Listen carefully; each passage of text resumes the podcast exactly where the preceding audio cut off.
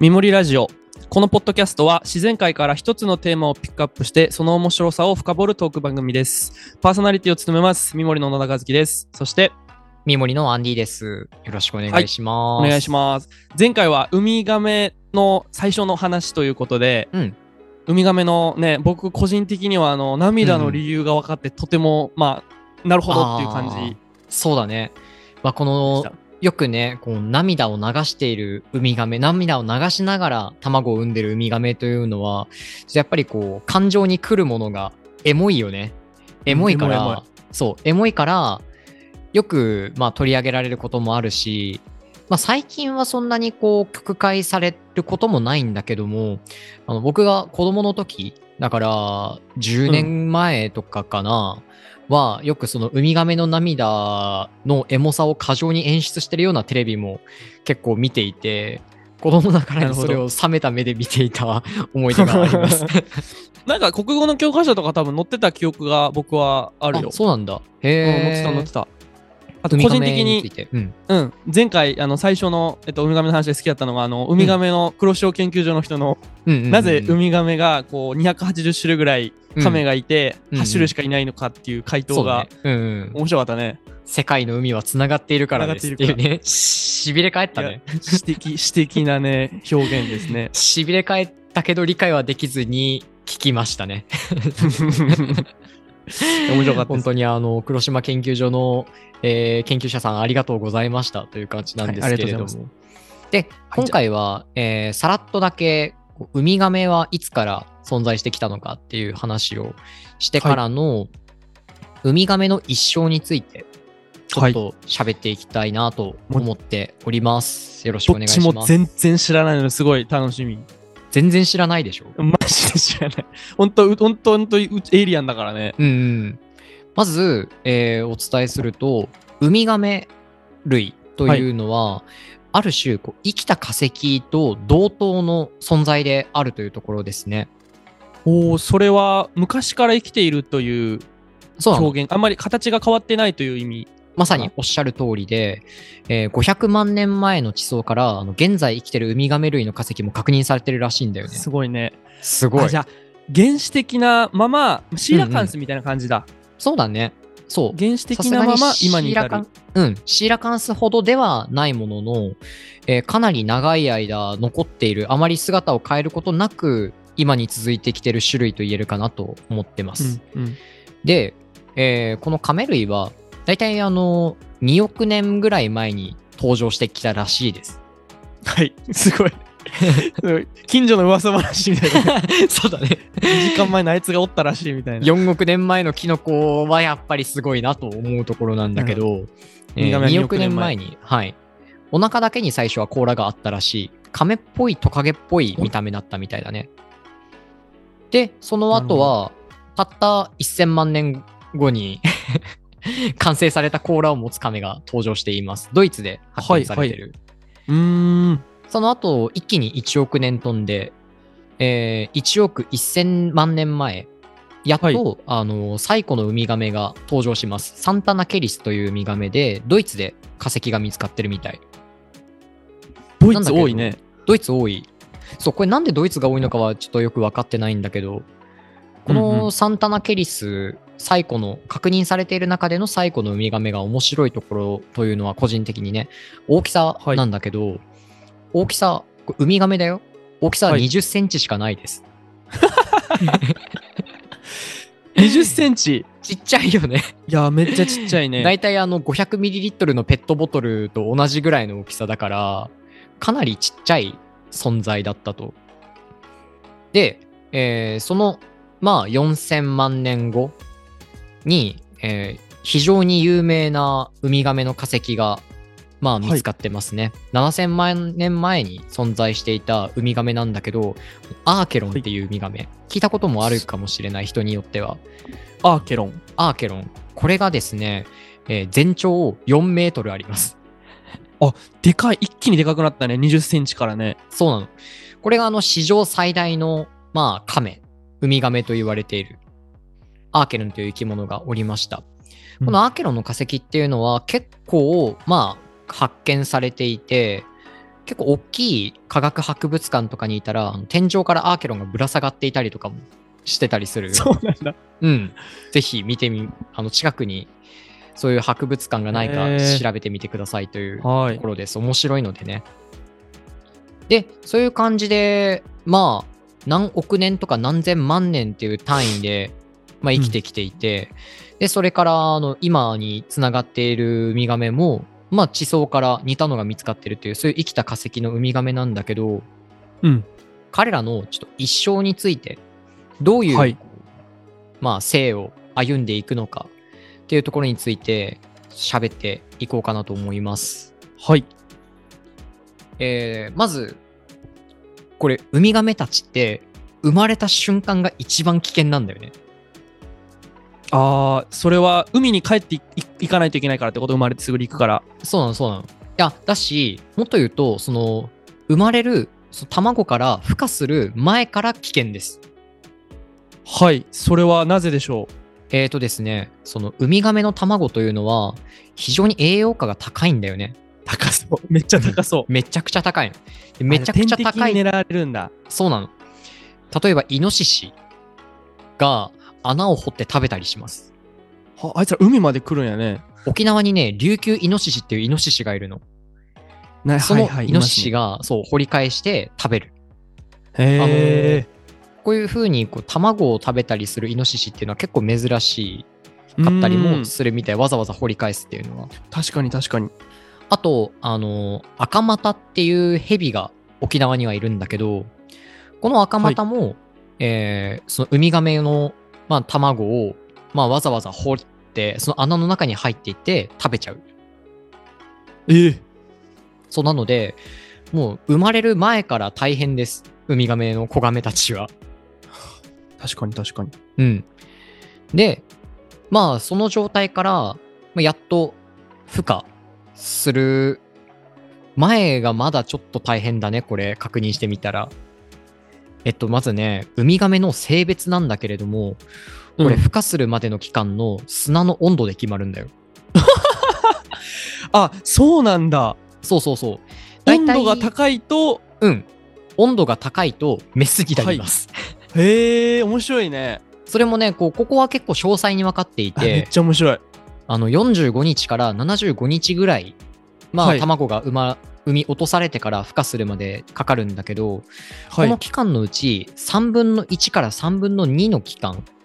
はい。これだけの期間の間、えー温度が29.7度を平均で超えるとメスになるらしい、すごいね。めちゃめちゃ詳細に分かってるね。めちゃくちゃ詳細に分かってるであのまあ大体これぐらいの温度だとオスメス半々っていうところも分かってるしうんうん。ちょっと衝撃的だったのが、あのね、この砂の温度というものが、24度から32度の間、こはのい範囲を長期間にわたって外れてしまうと、要するに暑すぎたり寒すぎたりすると、ぜ死んでしまうらしいです。なるほど。だから、あのなるほど母ガメにとって、どこに卵を産み落とすかというのは、すごく大事なことらしいんだよね。なるほど。ひもう日当たりだったりとか、そうそうそうどそうそうそうのくらいこう水がかぶることがあるだとか。まさにおっしゃる通りで、すごく大事なことみたいで。そうでかこうして、まあ、なんとか生まれることができた子ガメなんだけど、ちょっと想像してみてほしいんだけど、この子ガメたち、はえーお母さんガメから、まあ、穴を掘って産み落とされた後、砂をかぶさえられているんだよね。うんうん、うん要。するにあの、生まれた瞬間、生き埋めです、彼ら。なるほど。 そのじゃあ土こう埋められ自分が埋められてるからそう脱出するっていう一つもう試練がまずミッシあョるンんだが、ね。そう。あの卵から孵化したウミガメはウミガメの子ガメはね1週間かけて少しずつ天井の砂を崩しながら穴を登らなきゃいけないああ1週間もかかるんだね。 1週間かかる。まあそりゃそうだよね。崩しながら。まずあの卵がこう卵から帰った時点で卵のスペースがちょっと減ったりするみたいだからそれでこう穴が広がったりするらしいんだけどちょっとずはいはつい崩しながら登っていくことになるみたいです、生まれて1週間でで1週間かけて登ってきてまあいよいよもう外に、まあ、パッと出るかと思いきや出ないのがウミガメなんだけど出ないんだ。出ないのあの夜になる何をすのるをの待ちます。はあ。夜になると夜の闇に紛れて一斉に飛び出してみんなで海を目指すっていうそういうそれ動はき方をする、うん、天敵とかに対してこう隠れて動くためっていうまさことになのかな。まさにそのあ通りなるほどなるほど。でこの時あの子ガメたちが道しるべにしているものは光らしくってはいはいはい。夜のジャングルっていうものはあの葉っぱがたくさん生えていて木がたくさん生い茂っているジャングルは本当に暗くて海の方が明るいんだよねなるほどなるほど。そう。なので、明るい方向に明るい方向に走っていったら、大体海に着くっていうのが砂浜の環境なのよ。面白いね。そう。で、さらに、これあの、親ガメもできるのかどうかはわからないんだけど、少なくとも子ガメはあの紫外線が見える らしい。すごいよすね。げえ。急に急にハイテクやね。深海に潜ったりさ、紫外線が見えたりさ、まあ、甲羅を持っていたりさ、ウミガメのことを調べていけば調べていくほど、なんかすごくハイテクな宇宙船とか潜水艦の話してる気分になってくるんだけど、確かに確かに。彼らは本当にこう生き物としての性能が非常に高いですね。なるほど。光に関して言うと、あのうんね、コンビニの街灯とかにすごい虫が集まるのは、うんうんうんうんうん。ね、あの月の光に本来虫っていうのはこう集まってってオスとメスが出会うために、とりあえず光がある方向を向かうみたいなそうだね、そうだね。あじゃあ海海とかにあれだねじゃあウミガメがこう産卵するとことかにうん別の光とかがあったら、それは結構ちっちゃいウミガメにとってあはそうそうそうそう大変なことになりそうやね本当にそうなの。な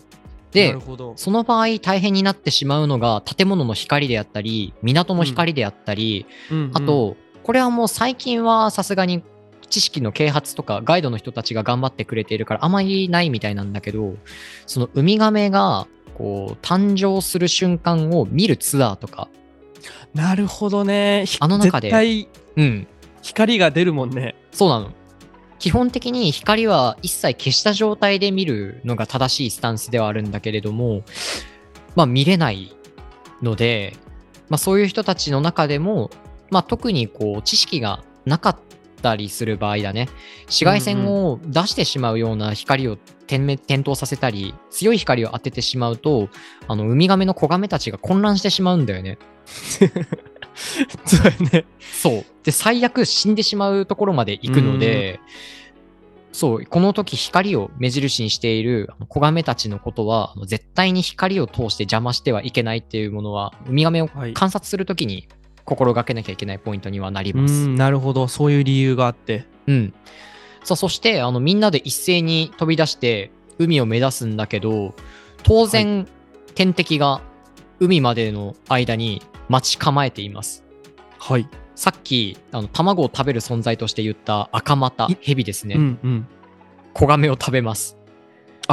卵も卵の時でもこう赤ちゃんの時でも食べるんだ、赤ちゃんの時でも食べる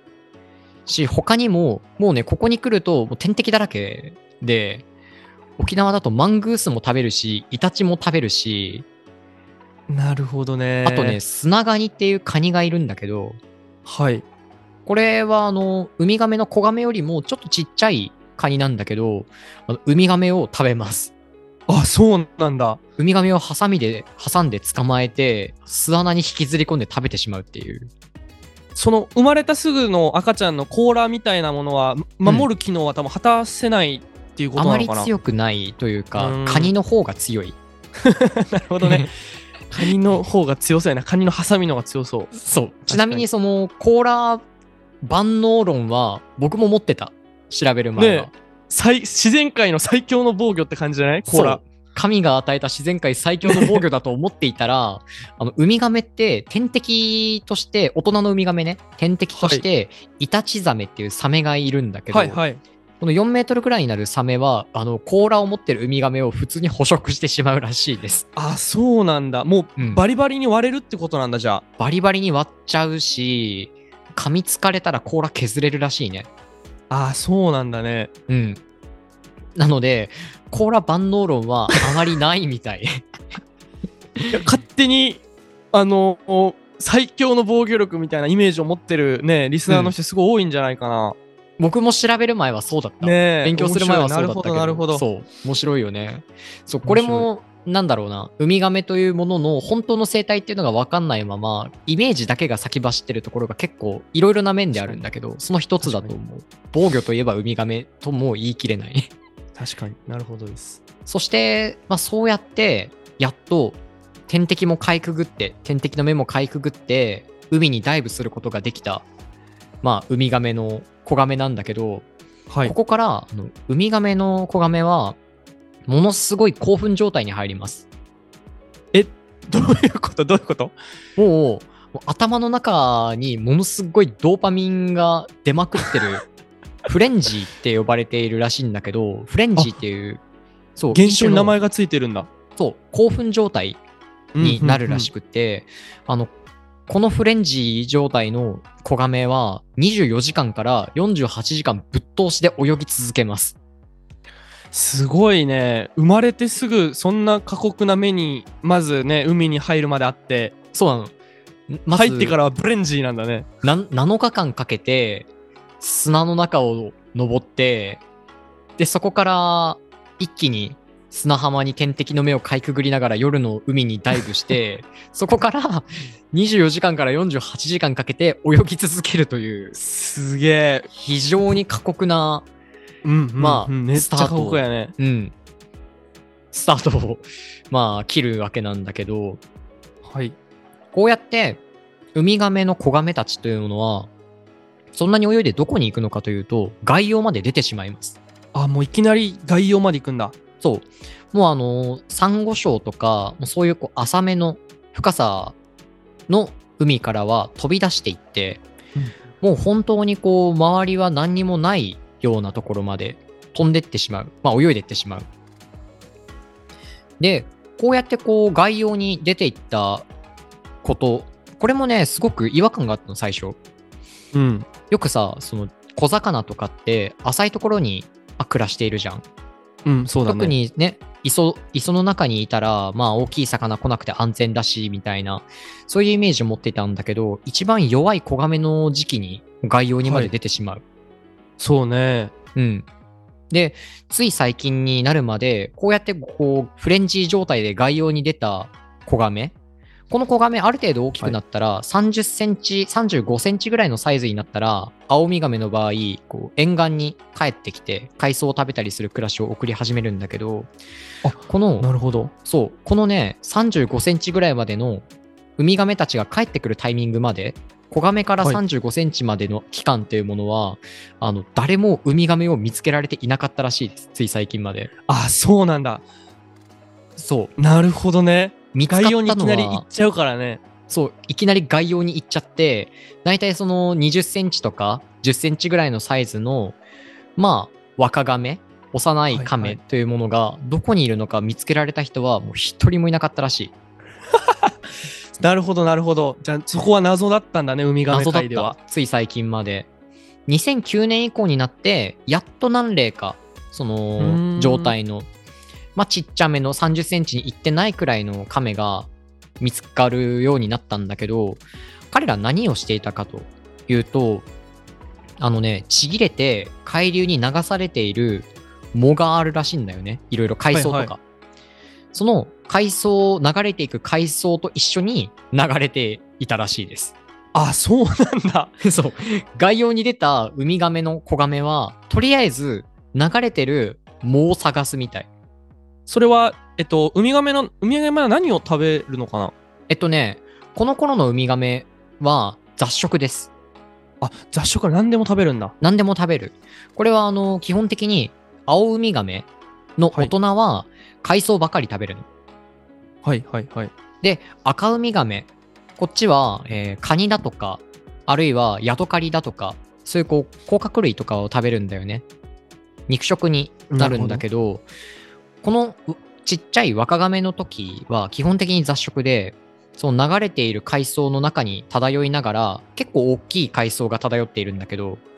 はい、はい。ちぎれてね、その海藻を食べたり、その海藻の中にいる小エビとか小ガニとかを食べながら暮らしているらしい。じゃあなんか、身を守るっていう意味もあったりするのかなその海藻の中にいることによって。うん多分ねそうだと思うなるほど、なるほど。でそうやってこう藻に流されながら移動していくウミガメというのが、まあ、2009年以降ちょくちょく見つかるようになっているんだけど、まあ、大きさがね35センチくらいになるとさっき言ったように青ウミガメの場合は沿岸に帰ってきますはい。で沿岸に帰ってきた後基本的に青ウミガメはあの陸地の陸地に近いところに、うん。住んでその太陽の光が届くところに住んで海藻だとかを食べるそういう生き方をしているねえー、不思議やね。なんか、産卵のためだけに帰ってくるとかではなくて、こう生まれてすぐ、大きい大海原に行ってそうそうそうそうそうちょっとね大きくなったらもう戻ってきてそこで一生暮らすっていう感じなのかなそうなのあだしさらに言うと、えーアオウミガメの場合は自分が育つ場所自分が生活する場所と自分が産卵する場所をある程度分けてるへえことも分かってるちょっと具体的な例を挙げるとえっとねアオウミガメは暮らしてる生活圏は結構狭いの4キロ ×4 キロくらい、猫猫の猫ぐらい、ね、そうそうそうそうそう だね猫ぐらいの範囲を時速、まあ、2キロぐらいでゆっくり泳ぎながら基本的には暮らしてるんだけどあー意外と狭いね確かにそう言わ意れると外と狭いでしょいうんでも例えばね沖縄県の海で暮らしてるウミガメがどこに来てるのかを調べた研究があったらしいんだよねはい標識タグをつけたりしてそしたら、えーパプアニューギニアとかインドネシアで生まれたアオウミガメが沖縄の周りで暮らしてるということが分かったらしいなるほどあもうそれは赤ん坊の時にすごい遠くに移動するっていうことなのかな多分そうで産卵の時にはまたこの自分たちが生まれた場所に帰ってきます青ウミガメはあーそうなんだ青ウミガメも鮭と一緒で帰巣本能があるってことあなるのかなあるあるあじゃねる、うん、なるほどちなみにねこの沖縄からインドネシアで 3000km はいパプアニューギニアになると 4000km 離れているおからこうウミガメは暮らす場所とあの産卵する場所、まあ、生まれる場所と、えー生活する場所を結構はっきり分けていて確かに分けすぎやね分けすぎだよねねでかつ普段はその狭い範囲をまあ漂うように泳ぎながら暮らしてるんだけど移動するとなったらもう海流に乗って数千キロ移動するっていう